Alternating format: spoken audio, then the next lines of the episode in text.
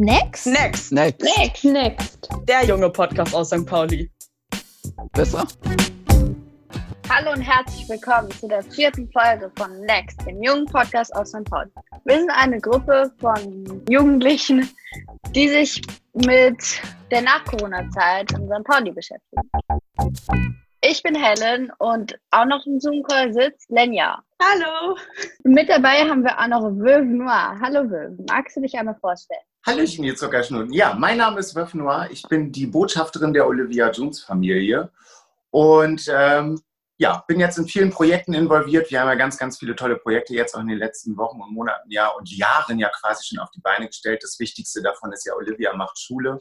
Und ja, in der Regel mache ich eigentlich auch ganz, ganz viele Kieztouren für also wirklich ein paar Leute hier über den Kiez und zeige in unseren wunderschönen Stadtteil. Mache viel Aufklärungsarbeit momentan an Schulen und in sämtlichen Institutionen. Habe jetzt noch ein neues Projekt ins Leben gerufen, wo ich äh, Live-Gaming mache quasi vor der Kamera und mich dort auch nochmal als Drag präsentiere. Also es ist auf jeden Fall einiges, was wir zu tun haben.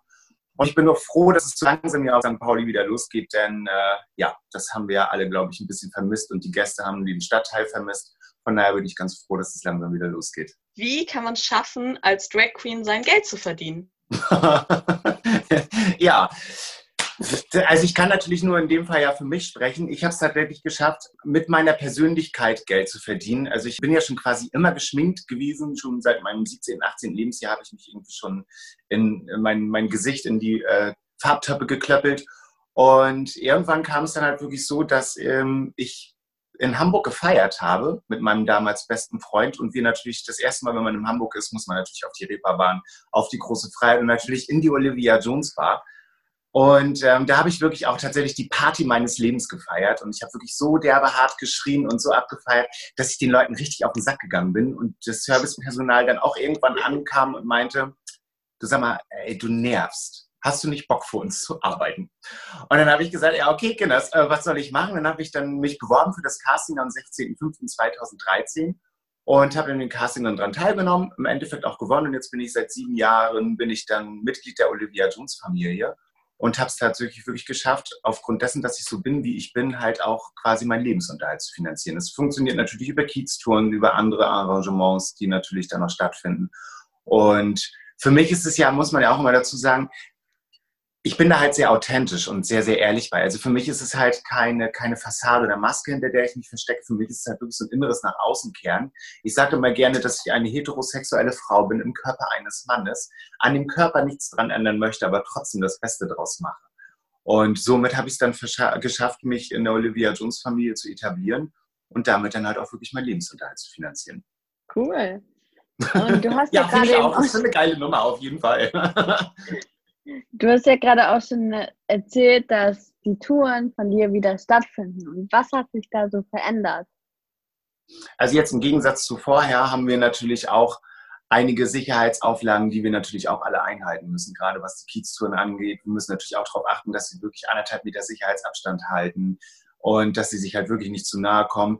Die, die, die Gruppenanzahl wurde jetzt natürlich so ein bisschen reduziert, weil wir uns natürlich auch an die Gegebenheiten und die Gesetzeslage daher auch so ein bisschen halten müssen. Aber es funktioniert ganz gut, denn man merkt halt wirklich, die Leute haben das vermisst, mit uns auch über, über St. Pauli zu laufen und unseren Stadtteil zu präsentieren. Die brauchen das halt auch und wir sind ganz froh, dass wir so langsam wieder anfangen können, weil es ist halt nun mal der Stadtteil, wo man sein kann, wie man will, wo man leben kann, wie man will und sich präsentieren kann, man will. Jeder kann hier frei sein und wirklich auch seine Persönlichkeit freien Lauf lassen. Und da merkt man schon, wir haben das halt vermisst, den Leuten das nahezulegen und die Leute haben es vermisst, genau das halt auch ausleben zu können. Und das ist so sehr, sehr schön zu sehen, dass die Leute da auch langsam alle wieder ange, angedackelt kommen quasi und ähm, der Stadtteil langsam auch wieder zum Leben erweckt wird.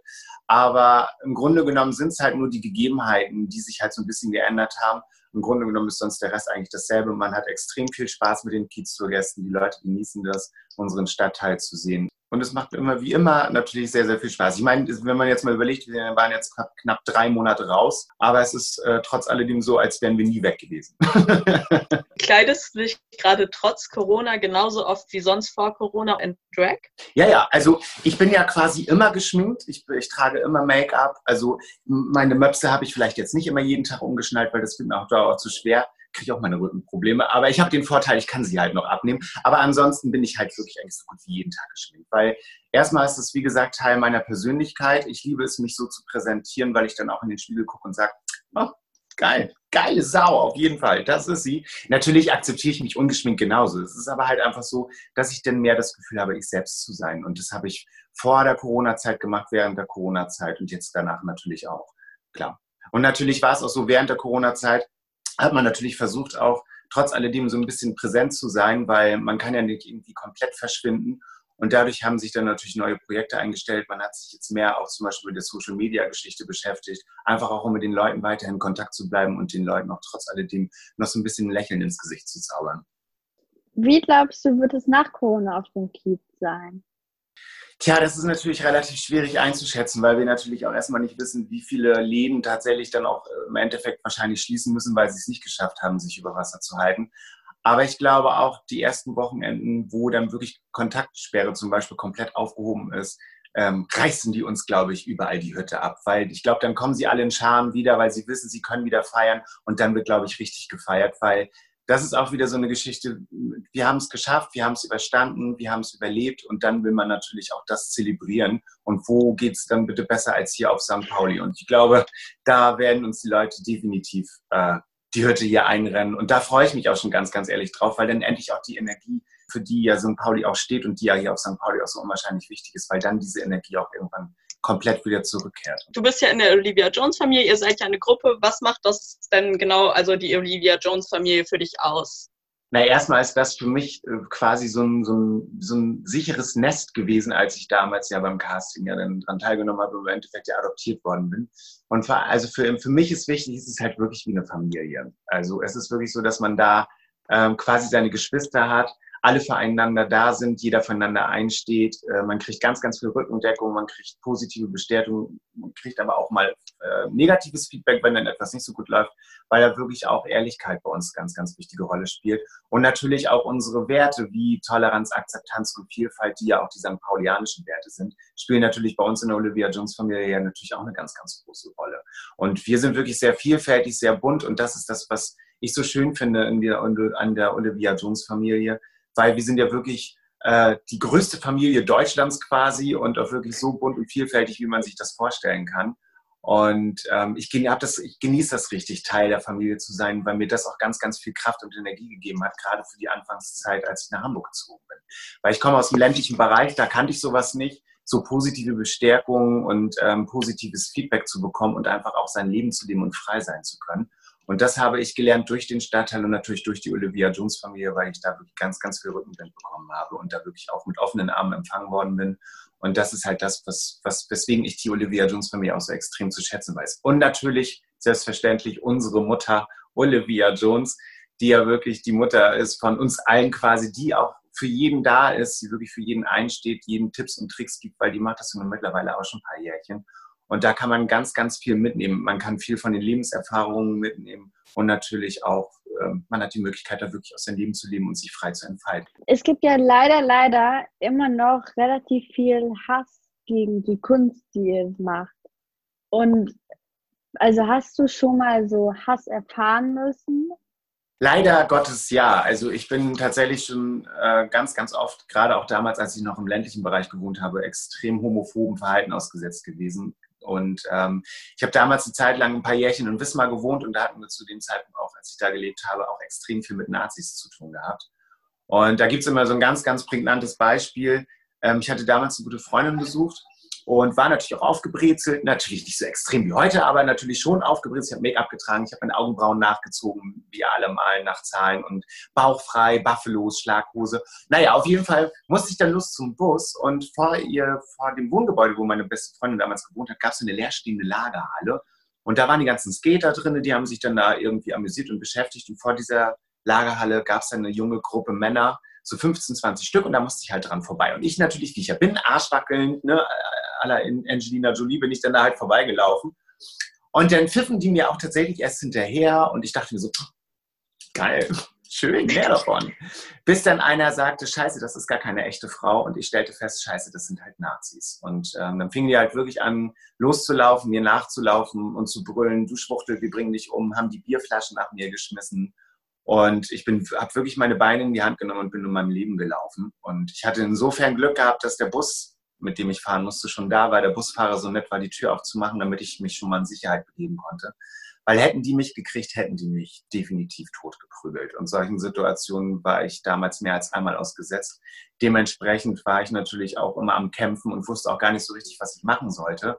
Hatte tiefe Depressionen. Das ging wirklich tatsächlich auch so weit, dass ich mir das Leben nehmen wollte, weil ich einfach auch gar keinen Ausweg mehr wusste. Weil ich konnte mich natürlich immer entscheiden zwischen ich passe mich dem 0815 Standard an, den alle von mir erwarten, bin dadurch aber tot unglücklich, weil ich meine Persönlichkeit einfach nicht ausleben kann.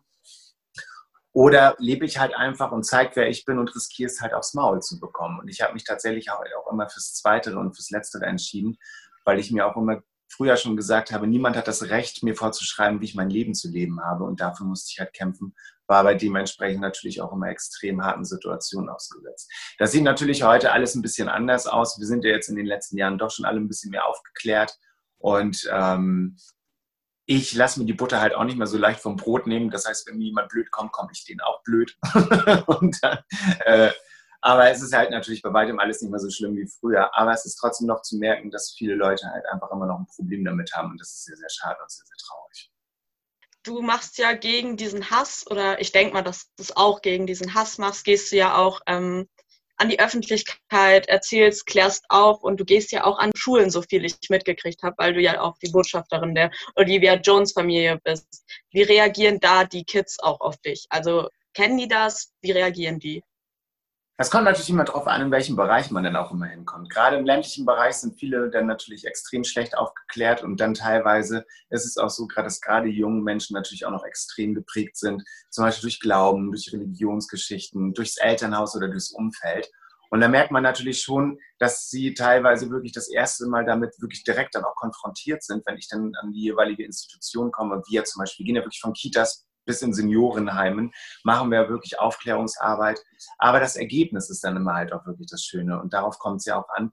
Weil nach, also für, für mich ist es wichtig, erstmal den Menschen die Möglichkeit geben, auch darüber informiert zu werden. Weil viele Menschen wissen gar nicht, worum es dabei geht, wenn es heißt homosexuell, transsexuell, diese ganze Genderpolitik, die es momentan gibt. Klar, sie beschäftigen sich damit, weil es sie ja sich, also sich selber ja erstmal nicht betrifft.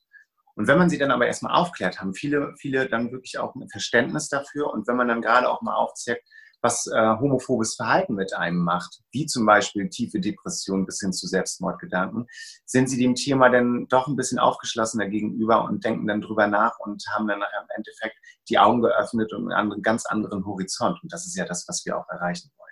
Und natürlich gibt es am Anfang immer welche, die sagen, ja, nee, finde ich irgendwie doof oder finde ich eklig. Das versuche ich dann auch zu hinterfragen und dann auch mich darüber zu informieren, woran das liegt, dass dann äh, der junge Mensch dann da so drüber denkt. Aber dann kommt meistens auch wirklich immer raus, dass sie dann wirklich geprägt sind durchs Elternhaus.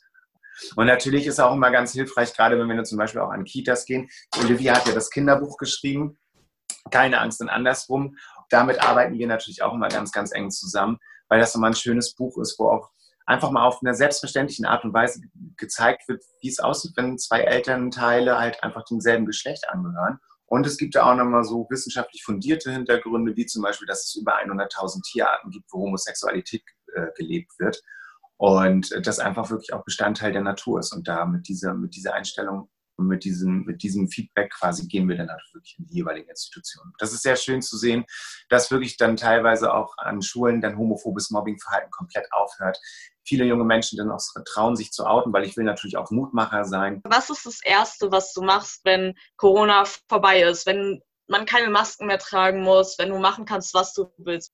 Also natürlich das Erste, was ich machen werde, ist auf jeden Fall mich darum kümmern, dass wir mit dem Projekt wieder ganz, ganz effektiv an Schulen und äh, sämtlichen Institutionen gehen können, weil das ist natürlich momentan alles gerade ein bisschen schwierig, aber das liegt halt mir wirklich ganz, ganz doll am Herzen. Und ich werde, glaube ich, auch wenn das alles vorbei ist, das erste Mal seit langem wieder richtig feiern gehen.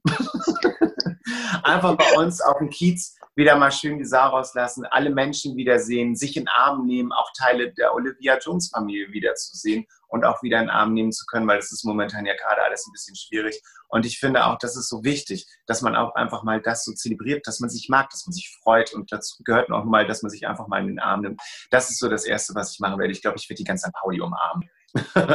Herzlichen Dank für das Interview. Ich fand es ganz toll. Ich musste zwischendurch heulen.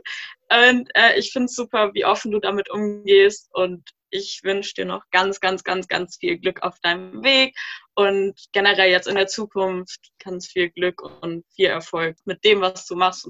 Sehr, sehr, sehr, sehr gerne. Immer wieder. Hat mir auch sehr, sehr viel Spaß gemacht. Es war wirklich sehr, sehr schön und vielen lieben Dank nochmal, dass ich dabei sein darf. Und ähm, ich wünsche euch natürlich für die Zukunft auch alles, alles Gute. Weiterhin natürlich auch viel Erfolg mit eurem Podcast. Danke. Und das ist ja auch eine Form von Aufklärung Danke. auf jeden Fall. Und dann sehen wir uns bestimmt bald wieder. Ja, ich glaube, ich komme auch mal zu einer Kids-Tour von dir. Ich bin jetzt angefixt. wir sehen uns irgendwann sowieso alle auf St. Pauli wieder. Ja, das stimmt. Ja. Also, Kinders, dann würde ich sagen, passt ganz doll auf euch auf und ja. äh, fühlt euch gedrückt aus der Ferne. Liebe Grüße von St. Pauli direkt von der Reeperbahn. Und dann bis bald, ihr Süßen. Tschüss. Tschüss. Tschüss.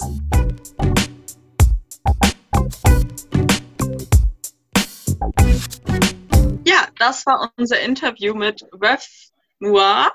Wie fandest du denn das Interview mit Ref Helen? Ich fand das Interview sehr toll. Also ich finde das sehr cool, was sie alles so macht. Ähm, auch ähm, einfach diese Welt, ihre Welt so anderen Leuten, die damit noch nicht so ganz so vertraut sind, dass sie die Leute damit bekannt macht. Weil, also ich wusste ehrlich gesagt auch noch nicht so viel darüber, weil das halt auch nie so mein Bereich war sozusagen. Und jetzt finde ich das aber sehr gut, dass man einfach mal so ein bisschen mehr darüber weiß. Ich fand es auch total schön, dass sie uns auch ihre schlechten Erfahrungen mitgeteilt ja. hat. Und ich finde es so krass, dass es sowas heutzutage noch gibt. Und ich finde es so wichtig, dass man auch Kinder darüber aufklärt. Wie intolerant manche Leute einfach noch sind, wenn es um so ein Thema geht. Also was ja. ich sehr, sehr, sehr schade finde. Wir leben in 2020 und es ist immer noch nicht so, dass alle Menschen gleich sind. Ich finde es super, dass sie darüber aufklärt und ich fand es total spannend, mal mit ihr geredet zu haben, weil ich wohne in der Nähe der Reeperbahn und man kriegt das immer mit mit der Olivia Jones Bar und so, aber man hat nie so einen wirklich persönlichen Bezug dazu. Und ich fand das total schön, jetzt mal so persönlich mit jemandem von denen zu reden. Und ich habe echt viel dazugelernt oder beziehungsweise jetzt mal mitgekriegt von diesem ganzen mhm. Thema, von dieser ganzen Szene. Und ich fand es echt super. Ja, das war unsere vierte Podcast-Folge von Helen, Wef Noir und mir, Lenja. Erzählt gerne euren Freunden davon, erzählt gerne eurer Familie davon und wir hören uns nächsten Mittwoch wieder mit einer neuen Folge von Next, der junge Podcast aus St. Pauli. Genau, und folgt uns auch gerne nochmal auf Instagram auf schiffschraube.info. Tschüss! Tschüss!